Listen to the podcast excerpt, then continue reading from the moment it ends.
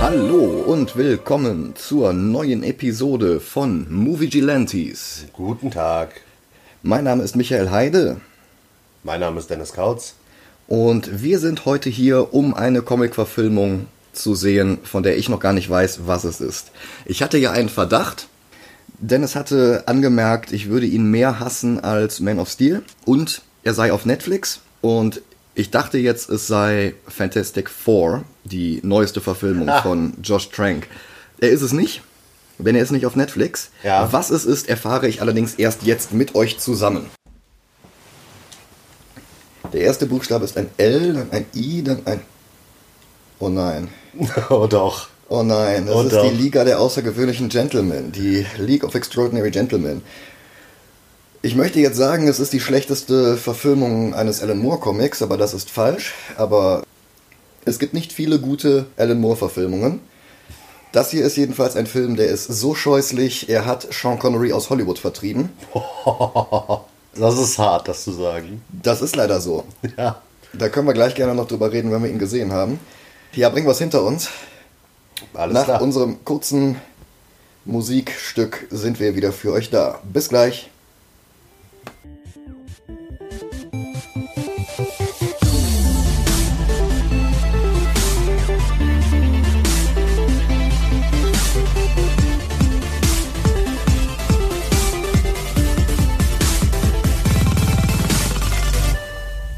Da sind wir wieder.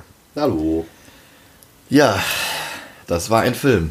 Das war ein, ja, toller Film. Soweit möchte ich jetzt nicht gehen. Ähm, um das mal zu erklären, wie ich den Film ausgesucht habe. Ich habe halt geguckt, weil wir haben jetzt quasi die Lücke gehabt, bevor wir andere Sachen gucken, die schon ein bisschen geplant sind. Ja, wir haben nicht mehr so viel Zeit, bis Weihnachten kommt und wir würden gerne einen bestimmten Film in der Weihnachtswoche präsentieren. Und da möchten wir natürlich gerne noch ein bisschen Vorlauf haben, um da hinzukommen. Also, ja. Was war dein Plan? Äh, mein Plan war halt, einen Film, einen a- alleinstehenden Film zu wählen. Also keinen Film, der eine Fortsetzung hat oder sonst was. Verstehe. Und deshalb habe ich halt, eigentlich wollte ich, ich glaube Scott Pilgrim hatte ich gesagt. Wir hatten mal über Scott Pilgrim nachgedacht. Ja, das Genau. wäre mir sehr viel lieber gewesen. Und dann, ich weiß nicht, wie ich drauf gekommen bin, habe ich mich für äh, Liga der außergewöhnlichen Gentlemen entschieden. Ja. Nun gut, ein paar Worte zu Liga der außergewöhnlichen Gentlemen. Es ist eine Comic-Verfilmung, es ist die Verfilmung eines Comics von Alan Moore und Kevin O'Neill, die auch beide in dem Film namentlich erwähnt werden auf einem Plakat, das irgendwo rumhängt, in Paris, glaube ich. Und die Story in den Comics ist eine völlig andere. Der Großteil der Charaktere im Film ist auch in den Comics zu sehen. Allerdings haben sie etwas andere Rollen. Manche haben eine völlig andere Darstellung. Und letztlich sind einige Charaktere für den Film hinzuerfunden worden. Dafür fehlen andere. Das alleine macht die Verfilmung nicht schlecht. Das möchte ich mal ganz dringend betonen. Das Problem ist, dass keine der Veränderungen den Film besser macht. Und der Film bräuchte dringend Elemente, die ihn besser machen. Denn so wie dieser Film ist, ist er furchtbar. Der ist wirklich das Klischee einer miserablen Comic-Verfilmung aus der Zeit, aus der er ist. Der Film ist von 2003, das ist fünf Jahre bevor Marvel Studios mit Iron Man angefangen hat. Und neun Jahre vor Avengers. Ja, aber es ist ja nicht so, als hätte es damals noch keine guten Comic-Verfilmungen gegeben. Wir hatten bereits Superman mit Christopher Reeve gesehen. Wir werden uns auch relativ bald noch eine weitere DC-Verfilmung angucken, die einen guten Ruf hat. Und auch vor die Liga der außergewöhnlichen Gentlemen erschien. Ja, genau. Und ansonsten gab es natürlich Blade. Es gab die X-Men-Filme, Spider-Man. Ich glaube, zumindest der erste war 2003 schon raus, der zweite noch nicht. Ich meine, der erste ist von 2001, 2002. Der sollte, glaube ich, 2001 rauskommen. Es gab einen Trailer mit dem World Trade Center. Genau, das wurde gecuttet und dann kam er 2002. Ja, wobei, was heißt gecuttet? Die Szene war ja nur für den Trailer, die war ja nie im Film drin. Ja, okay. ja, ja. Aber wir entfernen uns gerade sehr vom eigentlichen Thema. Ja. Wir müssen leider jetzt über League of Extraordinary Gentlemen, The Movie, reden. Zurück zur Liga. Ja, Also, was ich sagen kann, als ich ihn 2003 im Kino gesehen habe, ich mochte ihn. als ich ihn 2004 oder 2005 auf einer Raubkopie aus Vietnam gesehen habe, die allerdings perfekte DVD-Qualität hatte. Also es lag jetzt nicht daran, ich habe ihn damals schon gehasst. Ja, man muss auch sagen, Micha ist ein kleines bisschen älter als ich. Ja. Als der Film rauskam, war ich jung, jünger. Ja, ich hatte halt die Comics schon gelesen, aber ich möchte noch einmal betonen, der Film ist nicht schlecht, weil er die Story aus den Comics ändert. Er wäre vermutlich auch schlecht gewesen, hätte er einfach nur die Story verfilmt. Allerdings wäre er nicht ganz so schlecht gewesen, denn sämtliche Änderungen von den Comics zum Film machen den Film halt noch einmal schlechter. Ja, um zu erklären, worum es im Großen und Ganzen geht. Es gab, also, das ist jetzt das, was ich sage. Ich weiß nicht, wie du das äh, betiteln wirst, aber die Idee mit den Figuren, es gab, in England gab es die sogenannten Penny-Romane. Diese. Du meinst die Penny Dreadfuls? Genau, Die Groschenromane. Die Groschenromane. Ja. Und da, das waren unter anderem die Dracula-Geschichten. Frankenstein gehörte dazu. Ja, nicht ganz. Ja, aber viele der Figuren kommen halt aus dieser Zeit. Die kommen aus dieser Zeit, ja, aber Das- nicht alle waren solche Groschenromane. ja, aber sie kommen halt alle aus ungefähr der gleichen Zeit, wo es angefangen hat mit Dracula, Frankenstein, Dr. Jekyll und Mr. Hyde und sowas. Und alle der Figuren sind halt Romanfiguren. Ja, Alan Moore war auch nicht der Erste, der verschiedene Romanfiguren aus dieser Zeit in eine Story gepackt hatte. Ich glaube, das erste dürfte Anno Dracula gewesen sein, der Roman, in dem neben Dracula unter anderem auch Hellboy erwähnt wird oder Mamuvalde, also Blackula aus den Blackula-Filmen. Jedenfalls hat sich Alan Moore sehr viel Mühe gegeben und Kevin O'Neill sollten wir dabei auch nicht unterschlagen, der Zeichner der Story. Der Plan der beiden war halt nicht einfach nur, wir machen ein Crossover aus all diesen Figuren, sondern wie sähe die Welt aus, wenn wirklich sämtliche Fiktion aus dieser Zeit und auch aus späterer Zeit, die aber damals spielt, wenn sämtliche dieser Fiktionen in einem Universum stattgefunden hätten. Und der Comic platzt vor Details. In jedem einzelnen Panel hast du irgendwen im Hintergrund oder im Vordergrund. Da hast du dann kurz Oliver Twist durchs Bild laufen und es wird noch nicht mal groß erwähnt. Und es strotzt nur so voller Anspielungen und alles ist stimmig und alles ergibt ein Ganzes. Der Film schafft das nicht ganz. Ja, das stimmt. Und worauf ich eigentlich hinaus wollte, ich wollte zu den einzelnen Figuren kommen. Ach so, natürlich. Angefangen mit Alan Quatermain, Ja.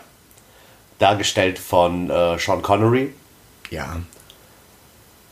Ich, ich, ich musste gerade eben, als wir den Film geguckt haben, schon nachfragen, wer Alan Quatermain eigentlich ist, Ja. weil mir der Name nie was gesagt hat. Der hatte eine Romanreihe von Haggard, glaube ich, Ry- Ryder Haggard, glaube ich, hieß der Autor. Es gab auch Verfilmungen mit Richard Chamberlain. Die waren im Fahrwasser der Indiana Jones Filme entstanden und haben versucht, so auf dieser Welle mitzureiten. Tatsächlich ist die Figur aber deutlich, deutlich älter. Okay. Ich finde die Darstellung nicht schlecht. Ich mag Sean Connery.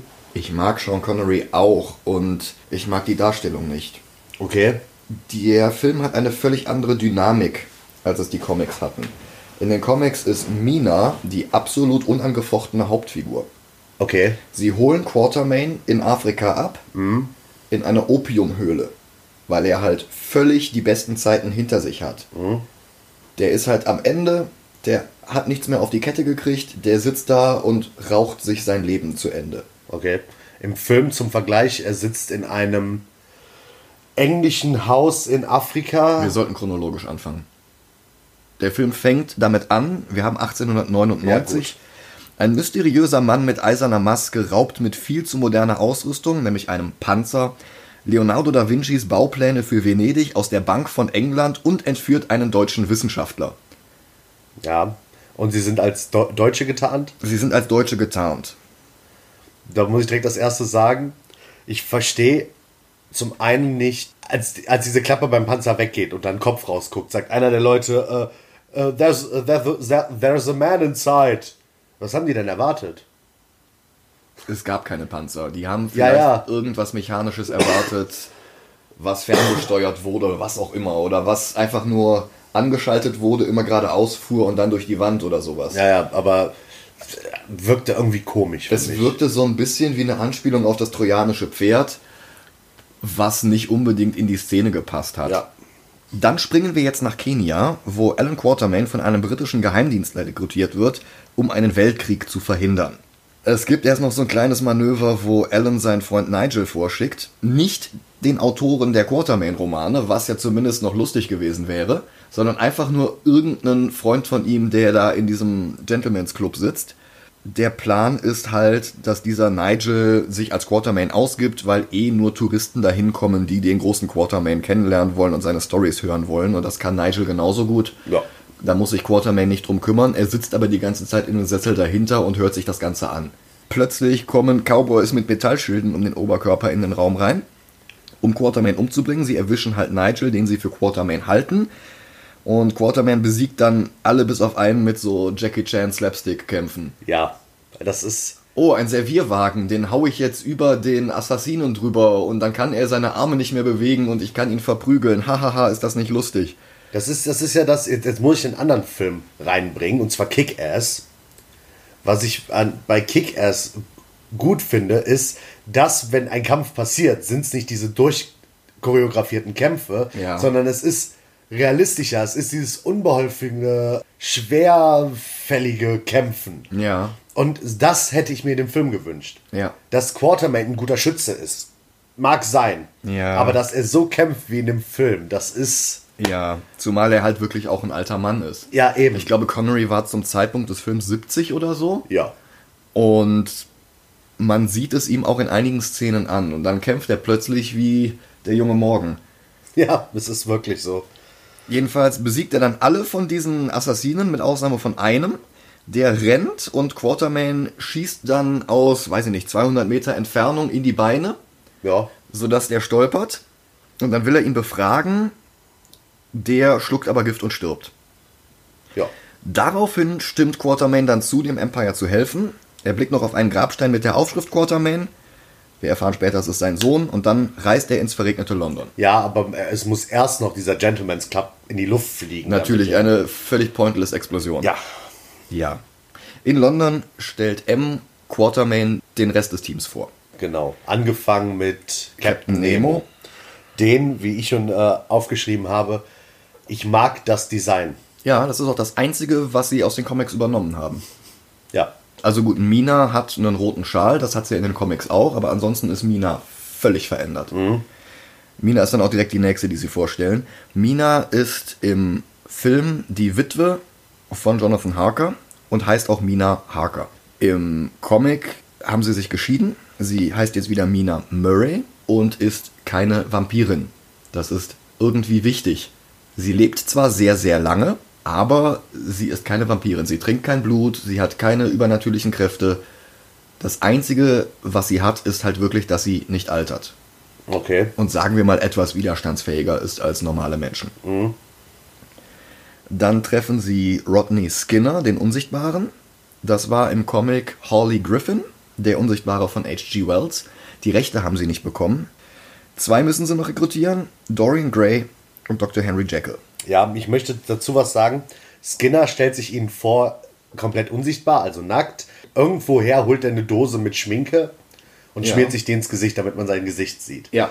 Als sie das Gebäude verlassen, ist nicht sein Gesicht zu sehen, sondern sein kompletter Kopf, weil auf einmal da überall Schminke ist, was keinerlei Sinn ergibt. Ja, vielleicht hat er sich einfach weiter geschminkt, während wir nicht zugeguckt haben. Ja, das ist okay, aber wenn sie in der Nautilus ankommen, hat er wieder nur das Gesicht geschminkt. Das war mir nicht aufgefallen. Aber gut, warum sollte der Film auch ausgerechnet an der Stelle anfangen, sich Mühe zu geben? Ja, weil das sieht, wenn er sich das Gesicht schminkt, sieht es wirklich so aus, als hätten sie ihm was dahin geschminkt. Wenn er aber den Kopf gefärbt hat, sieht das einfach so aus, als hätten die ihm einfach nur einen Farbeimer über den Kopf gestülpt. Ja, haben sie ja vielleicht. ja. Jedenfalls fahren sie erstmal mit Captain Nemos Automobil. Eine Luxuslimousine, die aussieht wie ein weißes Bettmobil. Chauffeur ist Ishmael aus Moby Dick, der war auch tatsächlich in den Comics. Und ein, Das wusste ich nicht, dass er aus Moby Dick ist. das ist die erste Zeile in Moby Dick, Call me Ishmael. Das ist genau das, was er an der Stelle sagt. Ah, okay. Ein junger Mann Anfang 20 beobachtet sie bei der Abfahrt. Der wird noch wichtig. Ja, das Team clasht schon auf dem Weg. Der alte weiße Mann kommt nicht mit der Frau zurecht. Als sie ankommen, will Dorian Gray sie gar nicht reinlassen und auch nicht mitmachen, aber Mina kennt ihn und verschafft ihnen Einlass. Quatermain erwähnt, dass ein Witch-Doktor ihn mal gesegnet hat und dass Afrika ihm nie erlauben wird zu sterben. Wir haben den ganzen Film über eine sehr kolonialistische Sicht des Kontinents Afrika als quasi ein Land und eine Kultur und die sind da alle noch so Witch-Doktor hinterwäldlerisch. Es ist fürchterlich und auch ziemlich rassistisch. Ja. Also ich, ich, ich- ich will mal sagen, dass es liegt nicht am Film, es liegt, glaube ich, an der Zeit, in der der Film spielt. Sie haben diesen kompletten Witch-Doctor-Plot für den Film erfunden. Das ist nicht aus den Quatermain-Romanen, das ist nicht aus dem Comic. Sie haben einfach nur so einen komischen Schamanen mit fürchterlicher Kleidung und Federn und sowas hinzuerfunden. Und es ist noch nicht mal relevant. Ja, gut. Dieser Witch-Doctor taucht ganz am Ende noch mal ganz kurz auf. Aber dazu kommen wir später. Dazu kommen wir dann, wenn es soweit ist. Na, okay, dann nehme ich das zurück, dass es nicht ganz so rassistisch ist, weil das mit Sklavenhaltung und so war die damalige Zeit. Ja, aber, mir geht es ja nicht um Sklavenhaltung. Ja, ja, aber das mit dem Witch Doctor, wie du jetzt sagtest, dass das nur eine erfundene Idee war für den Film. Ja. Es ist halt einfach so völlig unnötig, dieses Fass überhaupt aufzumachen. Sie hätten das gar nicht erwähnen müssen. ja. Dass Quatermain der große weiße Held ist, liegt auch nur daran, dass sie dringend Sean Connery für die Rolle wollten. Der hat je nach Überlieferung 17 oder 18 Millionen dafür bekommen. Und er hat gesagt, er macht das aber nur, wenn sie nicht den Quatermain aus dem Comic verfilmen. Er wollte halt nicht als Opiumopfer dargestellt werden, obwohl der Quatermain in den Comics tatsächlich wieder zu einer heldenhaften Figur wird wollte Connery alles nicht. Connery wollte einfach von Anfang bis Ende der große Held sein. Und sie wollten lieber Connery als einen guten Film machen. Also haben sie sich Ja. dran gehalten. Ja, wir sind, glaube ich, wir sind bei wir, sind äh, immer noch, Dorian. wir sind immer noch bei Dorian Gray zu Hause und Quatermain erwähnt, dass er als Schüler mal Dorian Gray kennenlernen durfte und dass der seitdem nicht gealtert ist. Ja. Jetzt frage ich mich, wie alt Dorian Gray in dem Film überhaupt ist. 100. So wirkt es. Wenn du davon ausgehst, dass sein Aussehen Ende 20 ist, oder Mitte 20 sogar. Quartermain ist 70 im Film. Ja, Wenn du sagst, Quartermain war mit 18, 19 meiner Vorlesung. ja, Also er sieht aus wie 25, ist aber mindestens 90, 95, 100. Ja. Wir müssen ja auch davon ausgehen, dass er damals als Dozent an der Eton Universität Ja. schon genug Erfahrung hatte, um dort zu unterrichten. Also wird er da ja schon nicht 25 gewesen sein. Ja, eben. Ja. Deswegen gehe ich mal davon aus, dass er weit über 100 ist, aber mindestens 100 sein muss. Ja. Das deckt sich, glaube ich, nicht ganz mit dem Roman. Okay? Aber warum sollte der Film hier anfangen, sich plötzlich an die Vorlagen zu halten? Ja. Sie werden daraufhin angegriffen. Der Mann mit der eisernen Maske, das Phantom, wie er sich nennt, kommt rein, stürmt mit seinen Männern das Anwesen und bietet ihnen an, ihm beizutreten. Aber Connery will keinen Weltkrieg, der nur dienen würde, das Phantom reich zu machen als Waffenhändler. Es gibt einen Schusswechsel und der junge Mann von vorher kommt plötzlich dazu. Ja, und ich muss noch sagen, ich habe aufgeschrieben, warum können so viele Leute Martial Arts? Weil Captain Nemo geht auch gut ab mit seinen Martial Arts Skills. Ja, das war auch nicht in den Comics, das war auch nicht in Jules Verne's 20.000 Meilen unter dem Meer. Wenn, wenn er nur Schwertkampf machen würde, ich würde es ihm abkaufen, Ja. dass er ein guter Schwertkämpfer ist. Aber er macht Moves, die wahrscheinlich Jackie Chan zum Staunen bringen. Ja. Ja. Und dann kommt der Blickwechsel. Aber Ich meine, Nemo benutzt ja immerhin auch ein Schwert und die Szene ist auch ganz toll, aber dann ist wieder Action, Action, Action und komische Karate-Moves. Ja. Sie besiegen alle bis auf einen, der greift Mina von hinten an. Oh Gott. Sie dreht sich rum, hat plötzlich Vampirzähne, beißt ihn, saugt sein Blut komplett leer und der junge Mann stellt sich dann ganz unbeeindruckt als Tom Sawyer vor. Special Agent Tom Sawyer vom American Secret Service. Also, Der Typ ist Anfang 20? er soll Anfang 20 sein. Also der Roman Tom Sawyer ist von 76.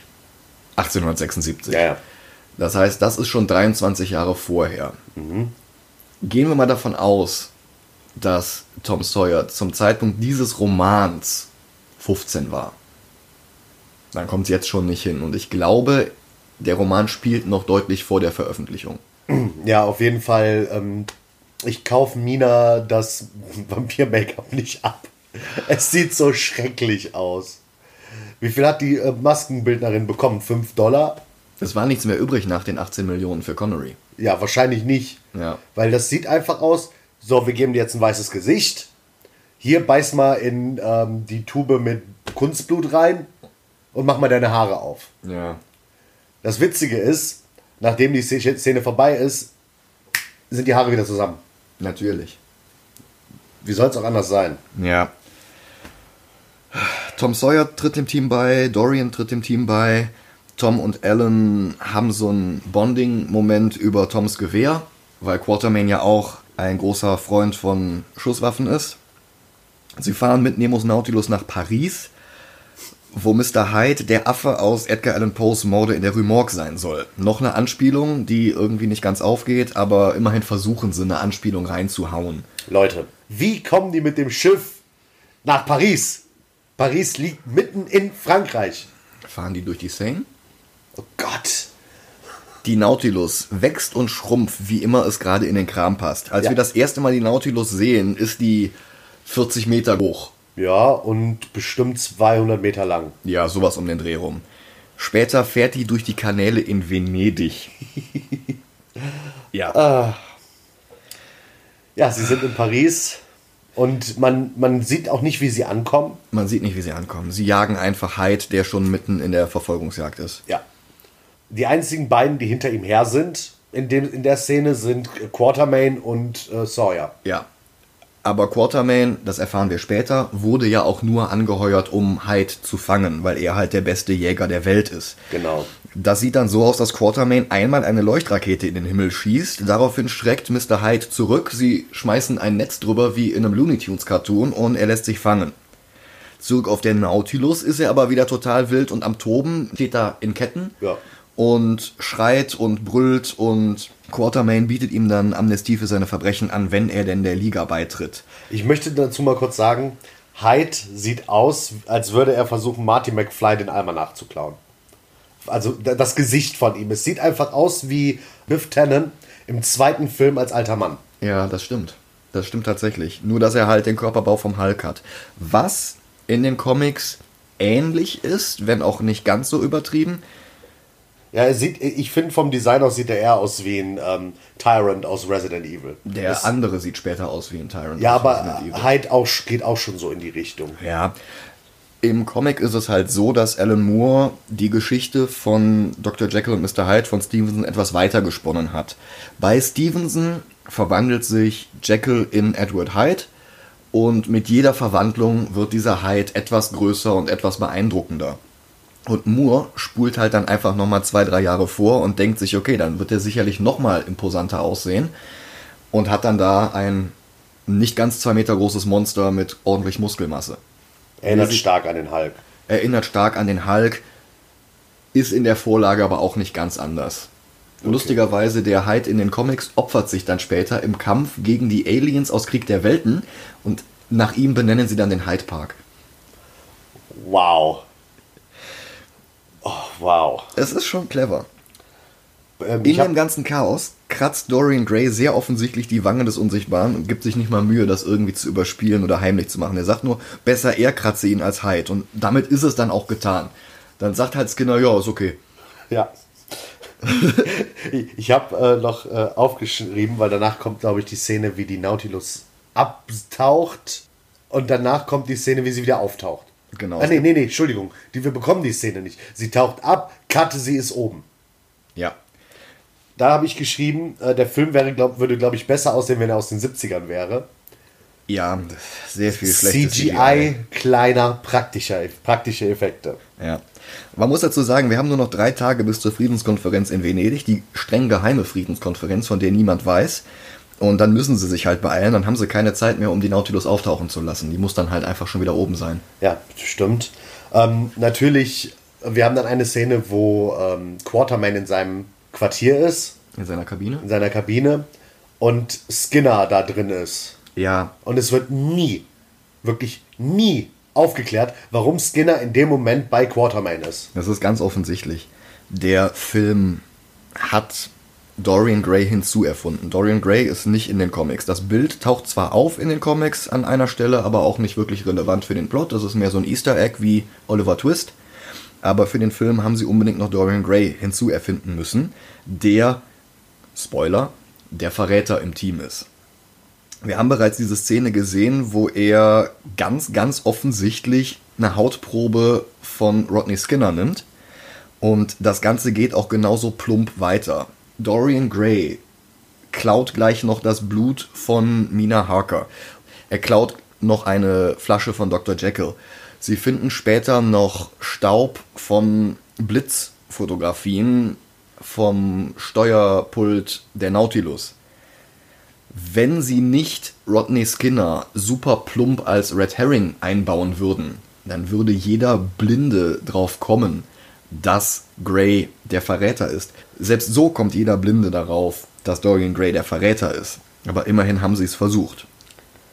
Ja. Es gibt halt so eine ganze Menge Reibereien während der Fahrt und gleichzeitig freunden sich die ersten Leute an. Quarterman erzählt Sawyer, dass sein Sohn bei einer Mission für Queen and Country ums Leben kam und Tom nimmt dann halt diese Rolle ein und Alan bringt ihm Schießen bei. Ja. Alles sehr unsubtil, alles sehr plump.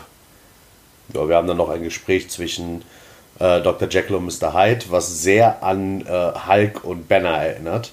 Ja, Jekyll streitet sich halt mit Hyde. Hyde will unbedingt, dass Jekyll nochmal sein Elixier trinkt und ihn rauslässt und Jekyll will das nicht.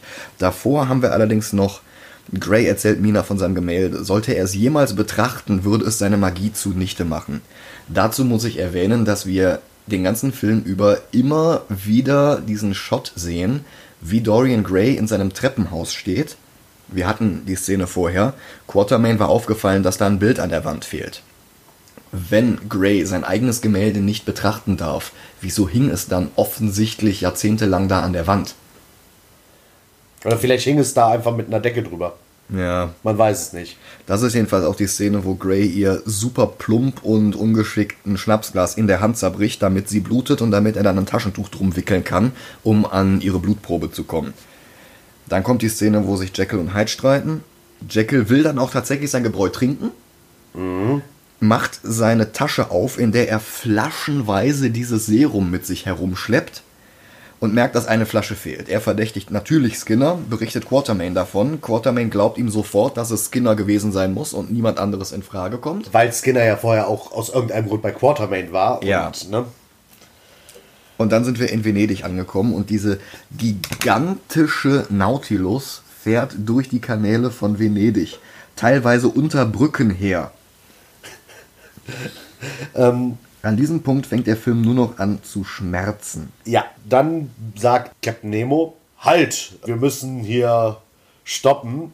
Und wie man es kennt, Schiffe haben einen Bremsweg von zwei Metern. Zwei Metern, weil die äh, Düsen oder die Propeller von der Nautilus drehen sich dann in die andere Richtung. Ja, sofort. Sofort. Instant. Und das bremst natürlich das Schiff so krass, dass sie nach zwei Metern halten. Ja.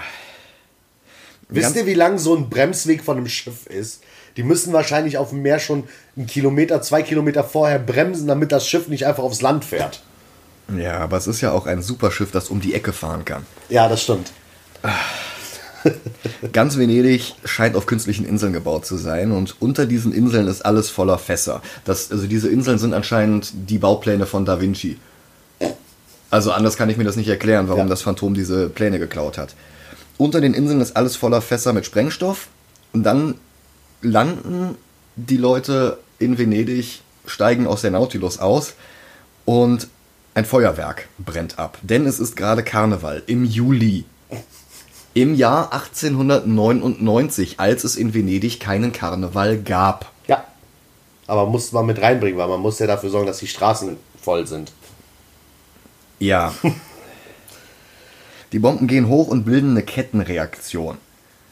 Das ist irgendwie so eine komische Videospiellogik, wo eine Bombe, die hochgeht, die nächste Bombe auslöst, die dann die nächste Bombe auslöst. Und sie müssen es irgendwie jetzt schaffen, diese Sprengung, während sie vorgeht, mittendrin aufzuhalten. Genau, die wollen quasi einen Häuserblock sprengen, bevor darunter die Bomben explodieren können und die Kettenreaktion weiterführen. Genau. Und dazu muss Captain Nemo eine Rakete irgendwo hinschießen. Sie wissen aber nicht wohin. Also kramen sie das Auto raus, das jetzt plötzlich ein Cabrio ist. Tom Sawyer fährt mit der ganzen Mannschaft an Bord mitten durch Venedig. Die Straßen sind gleichzeitig proppevoll und genau da leer, wo sie le- leer sein müssen. Genau. Dann fangen die Leute, also die Bösen, an zu ballern. Ja. Mit Maschinengewehren. Ja. Was schreit, ist das Quarterman oder Sawyer? Einer von beiden schreit, Sniper! Ja. Niemand, niemand versucht mit einem Maschinengewehr zu snipern. Es ist ja nicht so, dass einzelne Schüsse fallen. Die ballern einfach die ganze Zeit drauf los. Da ist nicht, dass du hörst so. Ja, es ist halt wirklich ein. Ja. Das hat nichts mit Snipern zu tun. Dorian Gray steigt bei voller Fahrt einfach aus. Die bremsen nicht groß ab, er steigt einfach aus, er springt quasi aus dem Auto Tom Sawyer lässt dann Quartermain das Steuer halten, steigt auf den Fahrersitz. Zu diesem Zeitpunkt tritt niemand in die Pedale und Tom Sawyer schießt mit zwei Pistolen auf die Scharfschützen. Schafft es aber auch nicht. Quartermain schafft es mit seinem Gewehr auch nicht. Ja, und dann fliegt Mina aus dem Auto raus, wird mitten in der Luft zum Vampir und überwältigt die Scharfschützen in der Wolke aus Fledermäusen. Ja, wo kommen diese Fledermäuse her? Das ist Videospiellogik. Wenn du da so eine Attacke machst, so Castlevania, dann hast du halt plötzlich eine Wolke voller Fledermäuse. Die sind halt da. Ja, nein. Nein, Ja. die sind nicht einfach da. Willst du mir erzählen, dass es in Venedig keine Fledermäuse gibt? Nein, das will ich dir nicht erzählen. Ich kaufe dem Film ja nicht mal ab, dass sie sich in eine Fledermaus verwandeln kann. Ja. Warum sollte sie sich in eine Wolke aus Fledermäusen verwandeln können? Tom fährt das Auto durch das einstürzende Venedig zwischen maskierten Karnevalisten, Ja. Die da überall rumlaufen. Das Auto fährt zu dem Zeitpunkt so circa, ich bin kein Ex Experte, aber ich würde sagen so 130, 140 km/h. ja, Quartermain sieht in einer Gasse äh, das Phantom, springt aus dem Auto und landet auf den Beinen. Er hat keinerlei Rückstoß oder äh, Er Trägheit. nicht. Nee, er stürzt nicht. Er landet so, als wäre er gerade von einem Sofa runtergesprungen. Ja. Du hast keinen Effekt, dass er. Ich meine, selbst, ich, ich meine, es gibt in Captain America eine Szene, wo er auch von was Fahrem runterspringt und selbst er muss sich abrollen. natürlich. Aber Quartermain landet auf den Beinen. Natürlich, es ist ja Sean Connery. Das ist ja der Held. Ja. Dann schießt Nemo eine Rakete zielsuchend an den Ort des Autos und das ganze Haus geht hoch. Sawyer survives this. Ich weiß nicht warum, aber er überlebt es, ja. Und dann, Quartermain hat das Phantom eingeholt und sagt, haha, Venedig steht immer noch, du hast versagt. Das Phantom zieht Quartermain mit seinem Sohn auf. Quartermain sagt, dass er Phantoms Spion entlarvt hat, nämlich Skinner. Aber haha, es ist gar nicht Skinner, sondern Plot Twist, Dorian Gray. Der erschießt jetzt Ishmael. Quartermain demaskiert das Phantom und es ist M. Äh, Richard Roxburgh übrigens, den kennt man als den schlechtesten Dracula aller Zeiten aus dem Film von Helsing. Und in Moulin Rouge war er auch nicht viel besser. Sawyer hat jedenfalls überlebt. Er hat Angst vor Mina, aber sie sagt, sie hat schon gegessen. I've had my share of throats. Hahaha. Und Dorian Gray flieht jetzt mit einer Rettungskapsel bzw. Exploration Pod aus der Nautilus. die aussieht wie eine Qualle. Ja, mit so komischen Zacken hinten dran. Ja. Das. Nun gut. Quartermain will sofort mit der zielsuchenden Rakete abschießen, aber Nemo will diesen Pod lieber am Stück wieder haben. Also lassen sie Gray halt fliehen. Ja. Wieder an Bord finden sie dann eine Schallplatte. Ach, so eine, so eine richtig schöne alte Grammophonschallplatte. Und auf der hat M seinen kompletten Masterplan erklärt. Mit anscheinend Video. Ja, das sieht für uns so ein bisschen grainy Schwarz-Weiß-Footage aus, aber du siehst nicht, dass die Charaktere das Bild auch sehen. Ja, aber dann erklär mir, warum M in die Kamera spricht. Für uns! Ja, natürlich. Wir haben vorher, als sich die League-Mitglieder kennenlernen, haben wir so Gemälde an den Wänden gesehen mit vergangenen Leaks, also irgendwie die drei Musketiere und, und, andere Figuren. Und jetzt behauptet aber M, das war alles nur Tarnung, es hat niemals eine Liga gegeben. Und die Liga wurde nur gegründet, damit Dorian Gray ihre Geheimnisse stehlen kann. Also Nemos Technik, Jekylls Serum, Minas Blut, Skinners Haut. Und dann sagt er, haha, warum ich meinen Plan enthülle? Weil diese Aufnahme eine geheime zweite Tonspur hat, die Kristalle an Bord der Nautilus auslösen, die dann eine Bombe am anderen Ende dieses 200-Meter-Bootes triggern. Aber ähm, hier äh, M sagt noch, er hatte seinen Wolf die ganze Zeit äh, bei der Liga. Und dann hören wir von äh, und sehen von äh, Dorian Gray ein Raul. Was sollte das bitte sein? Ich muss dazu sagen, ich habe seit Queen of the Damned einen ziemlichen Crush, was Stuart Townsend angeht.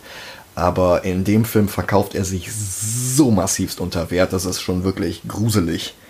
Ja. Jedenfalls geht die Bombe dann hoch aber Mr. Hyde rettet sie. Äh, und dann kommt eine Funknachricht von Skinner, der sich die ganze Zeit an Bord von Ems Schiff versteckt hat. Wie der da hingekommen ist, irrelevant. Er muss ja dann äh, entweder dem Phantom gefolgt sein, mit die, äh, in dieses, weil das Phantom hat, glaube ich, auch ein Auto oder Panzer oder sowas, das in der Gasse steht. Entweder er ist da rein oder er war mit jo Dorian Gray in dieser Kapsel. Natürlich. Jedenfalls gibt er ihnen durch, wo sich M versteckt hält, nämlich mitten in der Mongolei. Vorher ähm, zeigt sich äh, M noch, wer er ist. Er sagt noch, wer er wirklich ist. M ist Moriarty. James. Professor James Moriarty.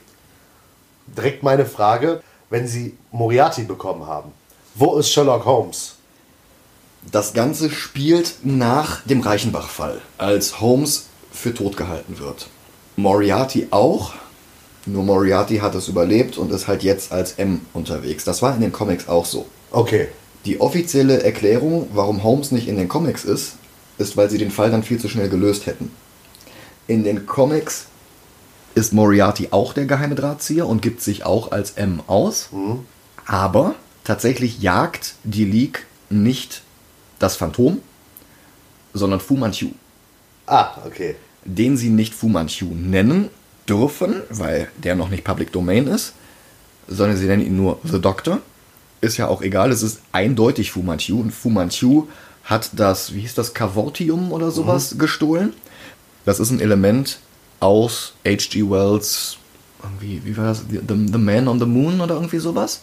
Das ist jedenfalls ein Stoff, der Antigravitation möglich macht. Damit fliegen sie dann in Wells Roman zum Mond.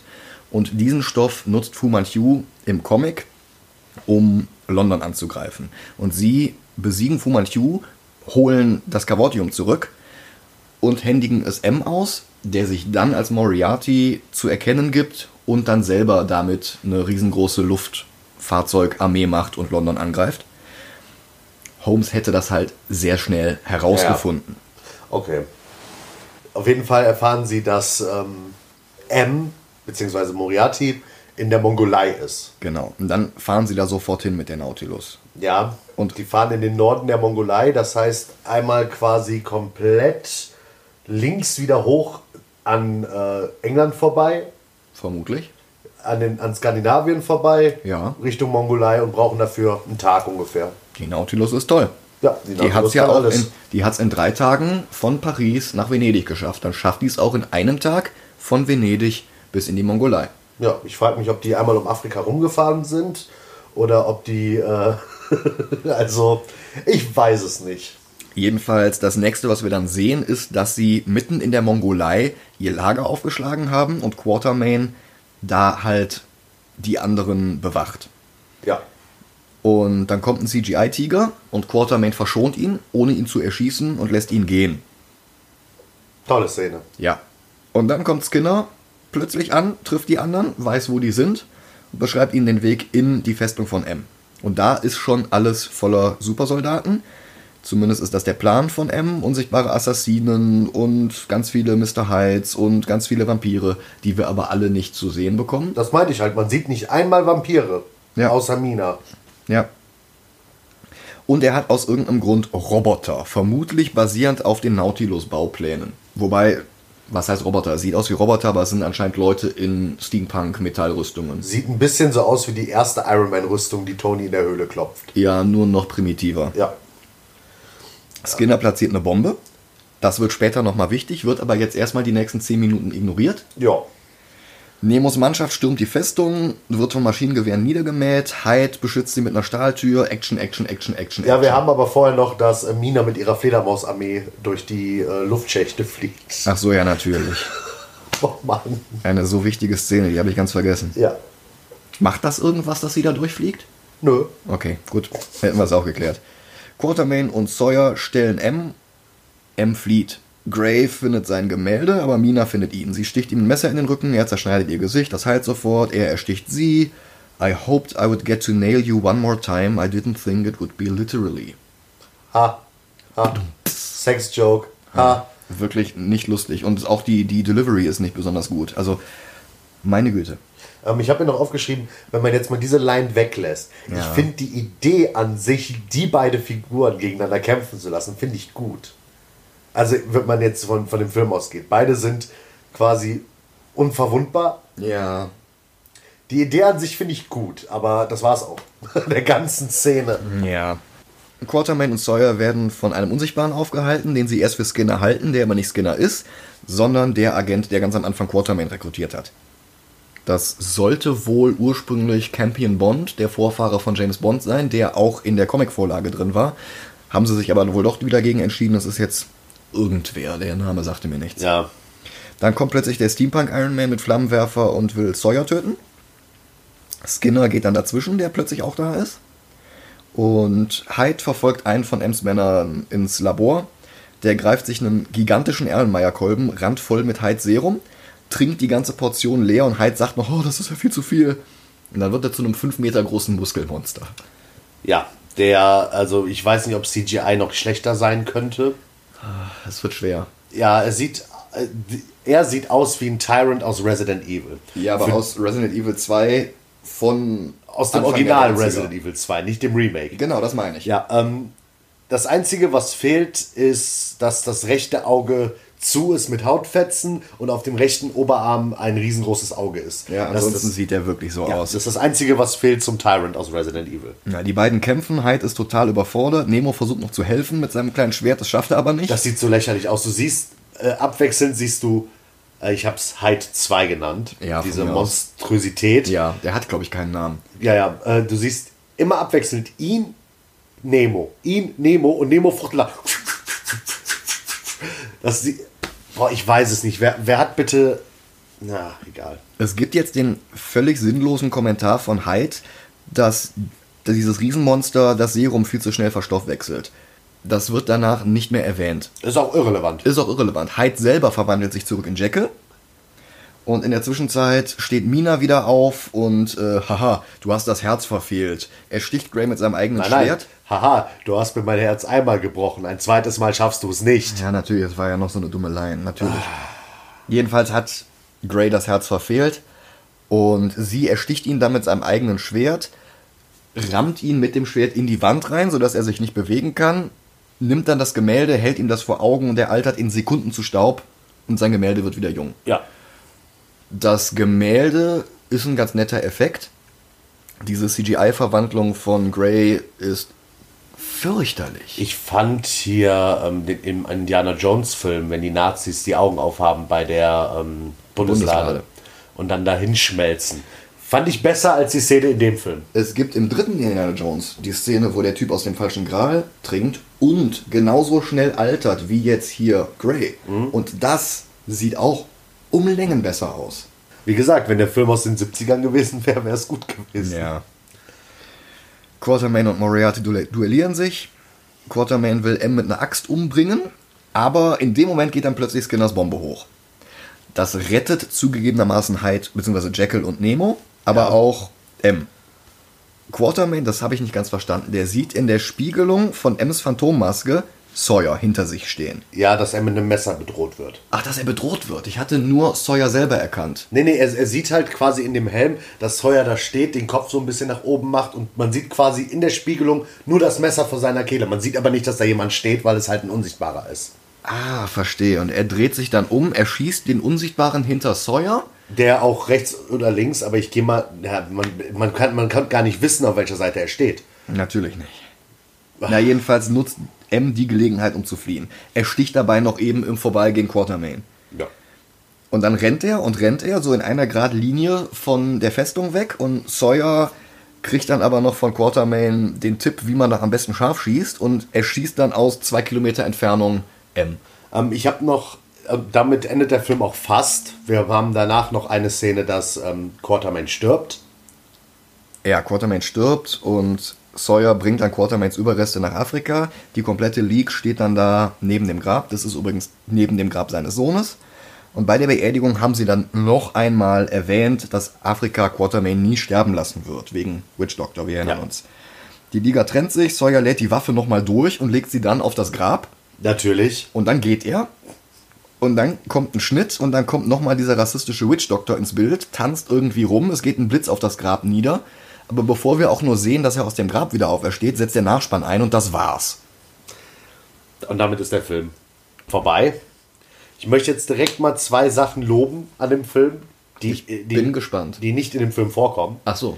Zum einen, dass sie, nachdem wir schon darüber geredet haben, dass Minas Make-up als Vampir so schrecklich ist, bin ich froh, dass es nicht mehr Vampire in dem Film gibt. Ja.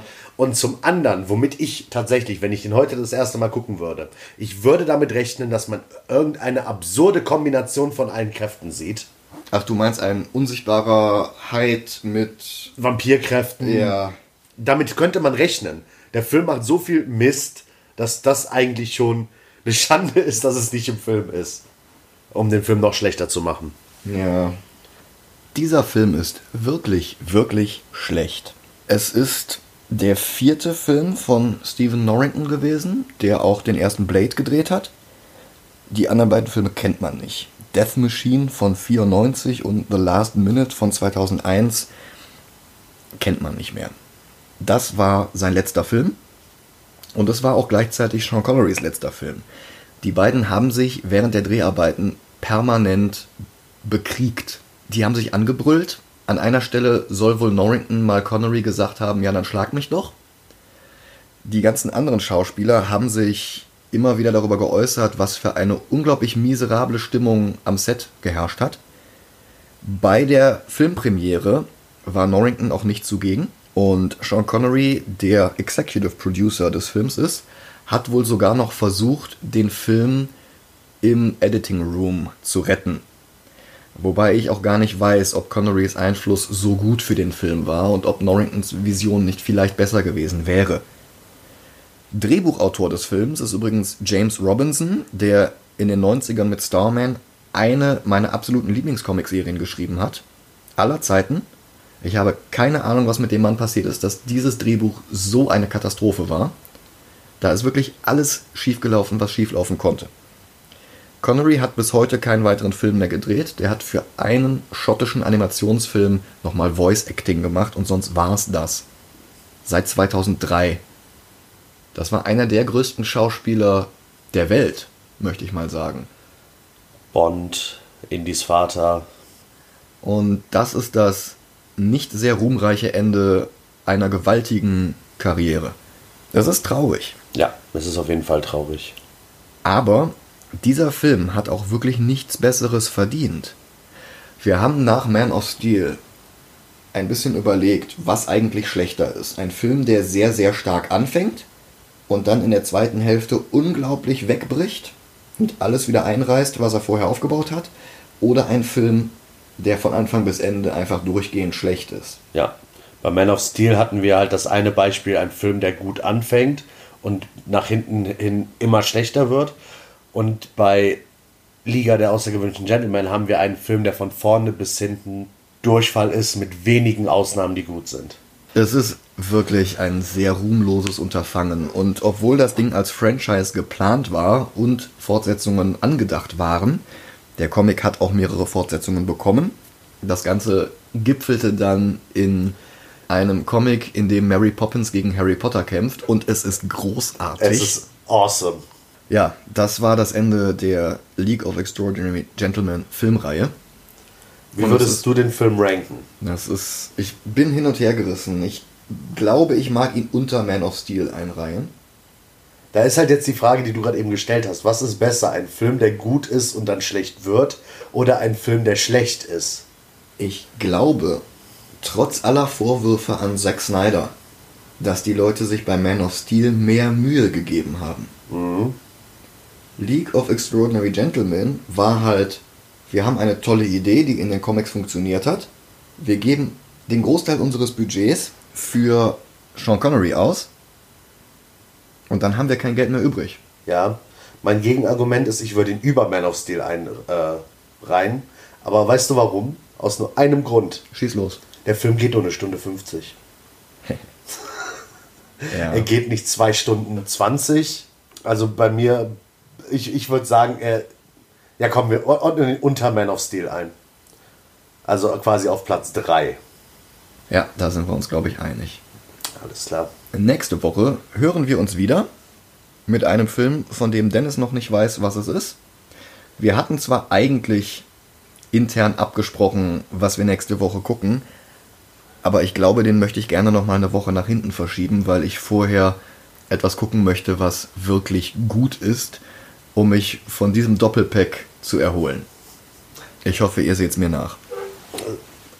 Ich auf jeden Fall. Und dann würde ich sagen, wir sehen uns nächste Woche. Bis dann. Macht's gut. Ciao.